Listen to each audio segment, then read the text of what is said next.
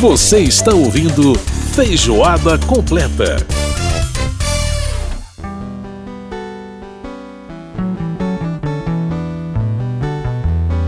Estamos de volta com Feijoada Completa desta semana. Você está ouvindo ao fundo aí Elis Regina? Nada será como antes. Eu já estou com o pé Canção de Milton Nascimento e Ronaldo Bastos.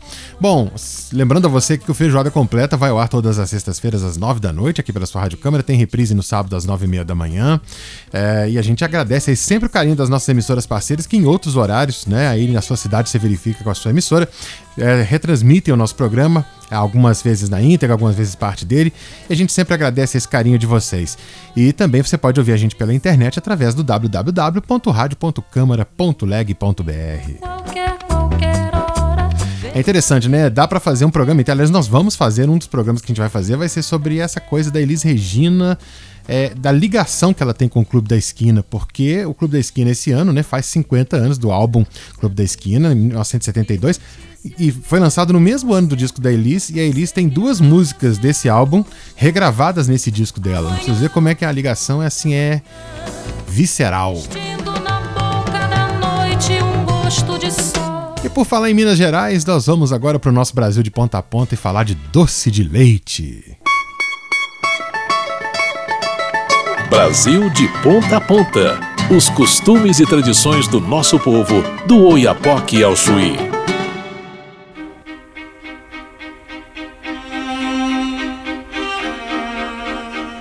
Belíssimo esse arranjo que a gente está ouvindo ao fundo agora para a canção Cais do Milton também, regravação aqui da Elis Regina nesse álbum Elis 1972. É uma outra música aqui do Clube da Esquina que a Elis Regina traz aqui para esse disco. Coisa muito linda. Bom, como eu estava falando, a gente vai falar de Minas Gerais porque nós vamos contar uma história para você. Olha, lá nos anos 80, o senhor José de Oliveira, apelido Bolota, lá em Tiradentes ele tinha um restaurante e começou a fazer um doce de leite lá que era uma virou uma sensação. Virou uma sensação e depois, né, depois de ele já falecido, o negócio foi para frente com a família e se tornou um famoso doce de leite, que é diferente dos doces de leite que você conhece normalmente. Ele é bem menos doce, mas a gente vai entender toda essa história sobre o doce de leite do Bolota. Aliás, é o famoso doce de leite do Bolota lá de Tiradentes. Você só compra lá, mas vale cada quilômetro que você andar para chegar lá para comprar, viu? Vale muito a pena. Então, vamos saber um pouco mais sobre essa história do doce de leite do Bolota com a filha dele, a filha do seu José de Oliveira, a filha do Bolota, a Karine Adriane de Oliveira, que vai conversar com a gente agora e contar essa história. Karine, muito prazer falar com você. Tudo bem? Como vai? Tudo bem, prazer é meu falar com vocês.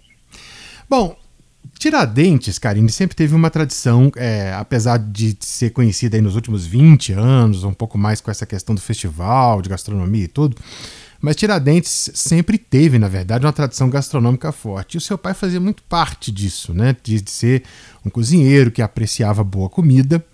E aí surgiu essa questão do doce de leite, que é, enfim, né, a- primeiramente ele fez pensando um pouco, você pensando, pensando nele, mas que acabou se tornando um sucesso comercial depois. Eu queria que você contasse um pouco dessa história pra gente, Karine. Bom, eu vou contar para vocês. Meu pai era um cozinheiro diabético e, como mineiro, apaixonado por comida e apaixonado por doce. Uhum. E ele então resolveu fazer um doce de leite ao qual ele pudesse comer. O doce de leite ele é feito com 15 litros de leite e 200 gramas de açúcar. E assim foi. Ele fez o doce. Como a gente tinha restaurante e ele mostrava para os amigos o doce, os amigos falam que iam comer a sobremesa, falavam com a gente assim: Eu não quero esse doce que vocês estão servindo, eu quero o doce de leite do Bolota. Aham. Aí papai percebeu que a partir daí ele podia comercializar aquele doce que no, a princípio era só para ele, Aham. né? Uhum. Então o que, que ele fazia? É, como era muitos anos atrás, ele colocava os doces, um potinho daqueles de aqueles de leite ninho, ele colocava nesses potes, colocava no balaio e saía em São João del Rei vendendo, porque antigamente as pessoas iam para São João del Rei passear, né? Ficavam lá e vinham para Tiradentes. Sim. Então começou a vender lá. E com o passar do tempo, as pessoas ganhou fama, as pessoas começaram a bater na porta da nossa casa para comprar o doce de leite. E a gente brincava que antes ele batia de porta em porta, hoje as pessoas batem na nossa porta para comprar o doce. Depois que ele faleceu, é, minha mãe continuou fazendo os doces, o doce de leite, e agora minha mãe faleceu, tem dois anos, e filhas e uma neta assumiram a responsabilidade de continuar fazendo doce. Hoje a gente faz o doce de leite com o açúcar fit. Ele não é aquele açúcar comum, porque a gente fez testes com vários tipos de açúcar e não deu certo. Só esse fit que deu. Olha então só. ele é um açúcar light, e também que a gente usa. Então ele ficou mais leve ainda do que na época do meu pai. Gente do céu, que coisa fantástica. Agora, ô, Karine, as, as questão ah, do doce de leite, as pessoas são sempre muito acostumadas, né? Com aquela ideia do Isso. doce de leite bem doce. Quer dizer, aquele doce de leite, né? Meladão, bem Isso doce, mesmo. etc. Aham. E a gente, a gente, quando prova o doce de leite do Bolota, eu, né, eu comprei uns potes aí, tenho, e enfim, eu fiquei apaixonado. Mas a- ele tem uma.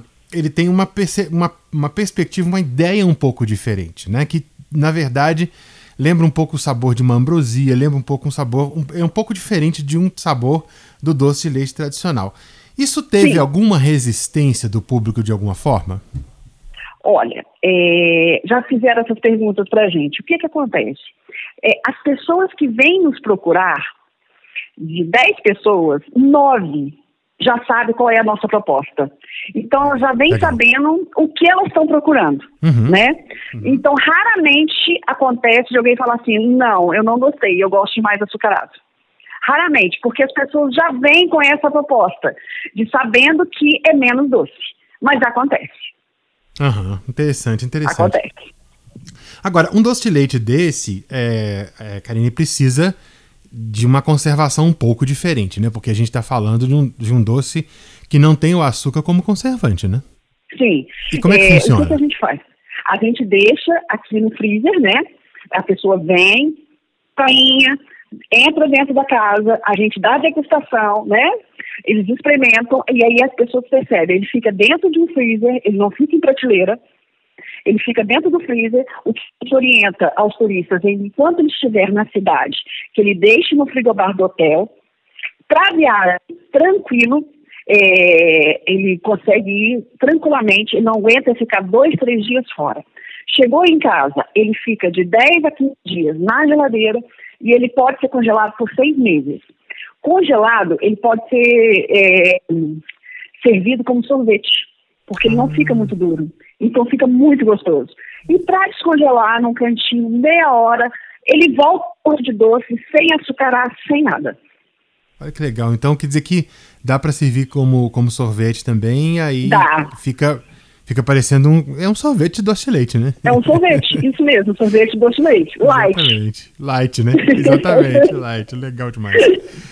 E é, é, e, as- é, hoje, quer dizer, vocês, vocês é, Tiradentes que recebe turista do, do mundo inteiro, né? Mas do Brasil inteiro, enfim. É, e, e- e eu, e eu sei que o doce de leite de vocês é, tem sido falado, inclusive, em críticas gastronômicas, muito, muito falado. É, a, a questão é que, como tem essa questão da conservação, né? Só consegue comprar aí, né, o, o Karine? Só, a gente, há uns anos atrás, conseguia enviar Correios via Sedex. Ia tranquilamente, eu colocava numa caixinha de isopor, na segunda, na quarta eles estavam, tranquilamente chegava. Só que de uns anos para cá, é, com a demanda que os Correios estão tendo, né, eles não estão dando conta de entregar no prazo. Aí o doce de leite não aguenta. Então a gente não arrisca não mandar mais. Infelizmente. Uhum. Infelizmente. Ah, legal. Mas, enfim, interessante então.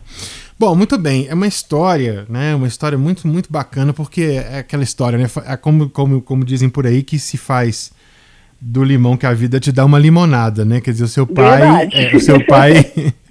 o seu pai com a, com a doença, com o diabetes, quer dizer, com essa dificuldade, com essa luta com É. dieta, acabou É. criando uma- um produto que hoje é um produto extremamente bem sucedido, né? Isso, e, e o que mais, assim, a gente fica muito feliz com todo o reconhecimento que a gente tem do doce, pelas, pelas, pelas indicações, pelos programas de TV já foi, por isso tudo. E ao mesmo tempo a gente fica muito triste, porque o meu pai não chegou a ver isso. Aham. Ele faleceu tem 32 anos. É já bastante tempo. Então né? ele não viu o produto dele fazendo tanto sucesso. Infelizmente. Mas o importante é um legado, né, Karine? É claro Isso, que, né? verdade. É, um E legado agora a que... mãe tá pegando legado para ela. Não pode parar nunca. É, agora a sua, agora a sua sobrinha que agora vai assumir o, o- o negócio, não é isso? Isso, ela vai continuar com as duas irmãs e ela, né? Mas a gente sabe que uma hora a gente não vai conseguir mais. Então vai pra neta. E assim nós vamos indo. Maravilha, vai tocando a tradição. Isso. Karine Adriane de Oliveira conversando comigo, ela é filha do seu Bolota, que criou o famoso doce de leite do Bolota lá de Tiradentes. Olha, não deixe de provar. Eu só falo isso por, por, por, por experimentar pessoalmente, por ter aqui na minha geladeira um pote ainda. E é sempre, é sempre uma dica muito importante. Então, se você vai a Tiradentes, Tiradentes é um, é um passeio gastronômico, né? A gente recomenda muito. Ótimos restaurantes, tanto para comida mineira quanto para cozinha internacional. Você vai certamente se dar muito bem em Tiradentes se você gosta de boa comida. E não deixe de provar o doce de leite do Bolota. Karine Adriane, muito obrigado por participar aqui do programa, por contar essa história para nós, por trazer um pouco dessa história para gente. É, obrigado pela, pelo carinho de nos atender e muito sucesso para você, para sua sobrinha, para toda a família nesse belo e ne- nesse negócio tão bacana que inclusive até os diabéticos com, com moderação é claro, mas podem experimentar, né? É uma coisa muito bacana. Muito obrigado e um grande abraço para você, Karine. Obrigada. E muito obrigada pelo carinho. Ah, lembrando, né, que o doce de leite do Bolota fica na Avenida Bias Fortes, aliás, na Rua Bias Fortes, aí em Tiradentes, no Isso. número 77. E Isso. se você achar o portão fechado, é só bater a campainha que o pessoal te atende com muito carinho. Isso É mesmo, isso? coisa de mineiro. Coisa Pode de entrar. mineiro. Pode bater a campainha. ou de- é só falar o de casa que tá tudo certo. Ou né, de casa, pode entrar. É isso aí. Grande abraço, Karine. Um abraço. Valeu, tchau, tchau. Muito bem, a gente ouviu a participação aí da Karine Adriana de Oliveira, filha do seu Bolota, do seu José de Oliveira, contando pra gente a história aí do famoso doce de leite do Bolota. Olha, a gente sempre costuma escutar Águas de Março na versão com, da Elis Regina com Tom Jobim, daquele álbum Elis e Tom, de 1974. Aqui, a gente vai escutar a versão dela sozinha, foi gravada em 72 nesse álbum Elis de 1972, uma belíssima interpretação, e a gente ouve agora Águas de Março. E é com ela que a gente fecha o feijoada completa. É pau, é pedra. Feijoada completa que teve a produção da Lucélia Cristina, a apresentação minha Edson Júnior. A gente volta na próxima semana com mais informação, mais cultura, mais música pra você, trazendo muita coisa boa. Um grande abraço e até semana que vem, gente. nó da madeira, cainga, candeia, é uma tita pereira, é madeira de vento, tombo da ribanceira, é mistério profundo, é o queira ou não queira, é o vento ventando, é o fim da ladeira, é a viga, é o vão, festa da comieira, é a chuva chovendo, é conversa ribeira das águas de março, é o fim da canseira, é o pé, é o chão, é a marcha estradeira, passarinho na mão, pedra de atiradeira, uma ave no céu, uma ave no chão, é um regato, é uma fonte, é um pedaço de pão, é o fundo do poço, é o fim do caminho, no rosto desgosto, é um pouco sozinho, é um estrepe, é um prego, é uma ponta, é um ponto, é um pingo pingando, é uma conta, é um conto. É um peixe, é um gesto, é uma prata brilhando, é a luz da manhã, é o tijolo chegando, é a lenha, é o dia, é o fim da picada, é a garrafa de cana, o estilhaço na estrada, é o projeto da casa, é o corpo na cama, é o carro enguiçado, é a lama, é a lama, é um passo, é uma ponte, é um sapo, é uma rã, é um resto de mato são as águas de março fechando o verão, é a promessa de vida no teu coração, é pau, é pedra, é o fim do caminho, é um resto de toco, é um pouco sozinho, é uma cobra, é um pau, é João, é José, é um espinho na mão, é um corte no pé, são as águas de março fechando o verão, é a promessa de vida no teu coração, é pau, é pedra, é o fim do caminho, é um resto de toco, é um pouco sozinho, é um passo, é uma ponte, é um sapo, é uma rã, é um belo horizonte, é uma febre terçã, são as águas de março fechando o verão, é a promessa de vida no teu coração, é pau, é pedra, é o fim do caminho, é um resto de toco, é um pouco sozinho, é pau, é pedra, é o fim do caminho, é um resto de toco, sozinho, pau, pedra, fim do caminho, resto de toco, um pouco sozinho, pau, pedra, fim do caminho, resto de toco, um pouco sozinho, pedra,